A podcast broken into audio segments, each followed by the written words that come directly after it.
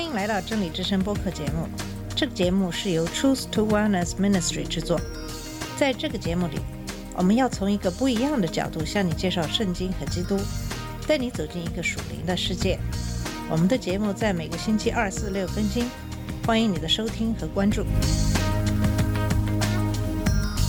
all the colors the rainbow. 你好，我是马军。嗯，在上期的节目里，我们探讨了关于神是谁、神是怎样的这个话题。我们知道神是至高存在的，从不改变，自我完足，无处不在，无所不知。神有完美的大能。在今天的节目里，我们会继续谈谈神的其他性格。神是具有完美的智慧，就像罗马书中描述的，身在神丰富的智慧和知识，他的判断何其难测，他的踪迹何其难寻。智慧其实不仅仅是我们头脑中的知识，一个真正有智慧的人会懂得所有的真相，能做出正确的决定。一个有智慧的人常常会使用他的技术和能力的时候，结合他的心灵和头脑。但即使是地球上最有智慧的人，也不可能跟神的智慧相比。神的智慧是无边际的，是完美的。智慧是策划一个完美结局，并通过完美的手段和过程实现这个完美结局的能力。智慧可以在一开始就看到结局，所以就不需要有臆断、猜测。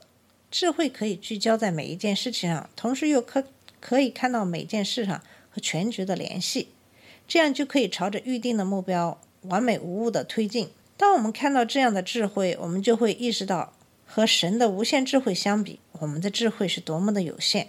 神有无限的智慧，意味着在我们的生命中，神所做的总是最有智慧的。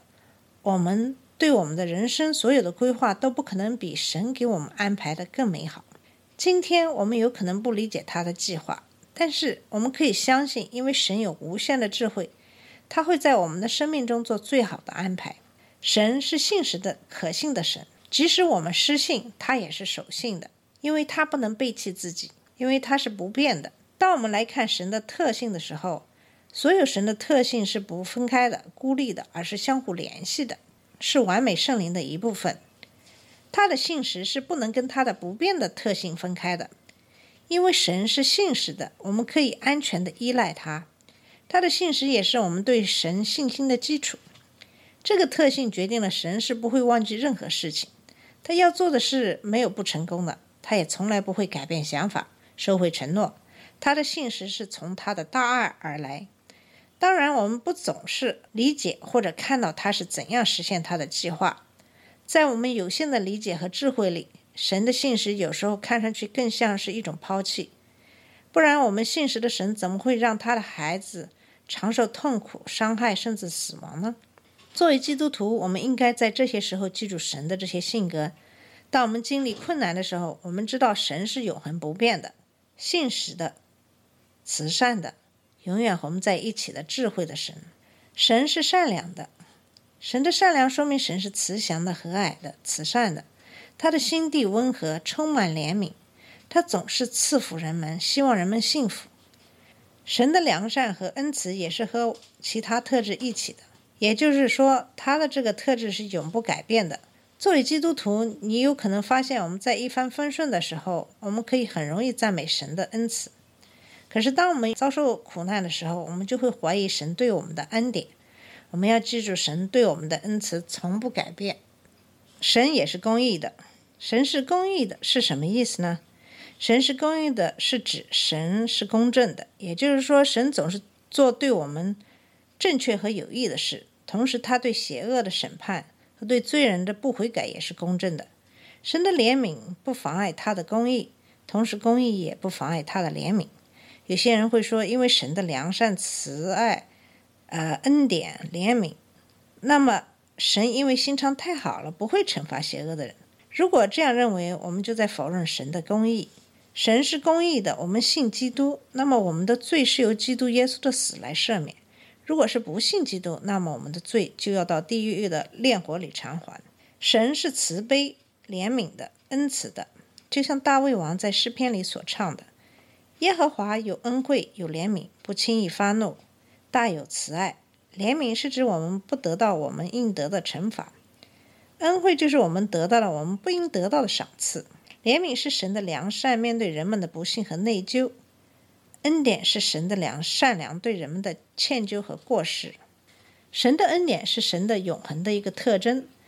我们可以相信恩典是永恒的。恩典就像一个礼物，它不是我们通过我们的行为赢得。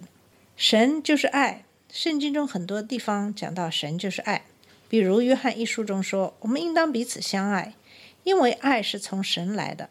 凡有爱心的，都是由神而生，并且认识神；没有爱心的，就不认识神。因为神就是爱，神的爱也是恒久的、至高无上的、永不改变和无限的。神的爱是积极主动的，神的爱让我们和神亲近，神对我们的爱是无条件的。”而我们接受神的爱，唯一要做的就是爱神和亲近神。这一点看起来似乎很容易做到，可是如果你是真心的爱神，那你就会爱神身上一切的性格，你就会做让神喜悦的事，不去做让神不喜悦的事。那你就会努力让自己也具有跟神一样的性格特点。从这一点我们可以看出，如果一个人非常富有爱心，即使这个人不是基督徒，那么他也是和神亲近的。得神喜悦的，因为爱是从神而来的。其实我们每个人都渴望有人爱我们，我们渴望得到父母的爱。为了得到父母的爱，我们会努力按照父母的要求去做。我们渴望得到我们伴侣的爱、家人的爱、朋友的爱。可是所有的这一切都没有神的爱那样永久。设想一下，如果有这样的一个有着无限大能的父亲爱你，而且这个爱是永不改变的，那是一件多么幸福的事情！下一个是神的圣洁性，神是完美的、圣洁的。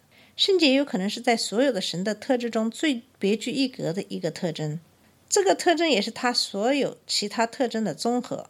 这个圣洁是指神的独立的个性、奇特性，也就是说和世上任何的东西都是不同的，也说明了他的完美是完全的、无限的。好了，在以上的节目中，我们谈到了神的性格特征。呃，最后我还是要提到人们常说的神的格位这个问题。很多基督徒也会经常听到一个说法是神是三位一体，这是什么意思呢？神是唯一的神，但是是以三个位格存在：圣父、圣子、圣灵。在圣经里很多地方都提到过，圣子就是我们知道的基督耶稣。这个概念对于我们来说可能不容易理解。如果是一体，怎么又有三个位格呢？其实现在很多基督的派别就是基于这个理念而区分的，比如独一神格五旬节派和其他的五旬节派的区别就在于是不是承认神是三位一体的。独一神格五旬节派只承认基督耶稣是唯一的神。其实对于我们来说，这个概念的确是有些费解。看到不同派别的基督徒因为这一点争论就喋喋不休，也是非常的困扰。我也就常常想，神是否可以帮我更好的理解这个问题？可是我得到的答案是，有些是我们不可理解的，因为我们的思维局限于这个三维世界。既然神是无限的、全能的，我们人的思维和理解是有限的，有些东西我们一定不可能明白。神也不希望因为这一点而分裂和争吵。相比较而言，我们去做更多的神所许愿的事会更有意义一些。另外，从神的性格，我们也知道。神是无限的、永久不变的，我们是有限的，我们就永远没有成为神的可能。这也是佛教和基督教的一个根本区别。佛教认为，只要你修行，你就可以成佛；而在基督教，承认神的无限，也就承认我们被造的人是不可能成为造物主的。我们要得到永生，我们唯一要做的就是接受神作为我们的救主，接受神的恩典。我们在以后的节目当中还会讲到神的恩典和律法的关系。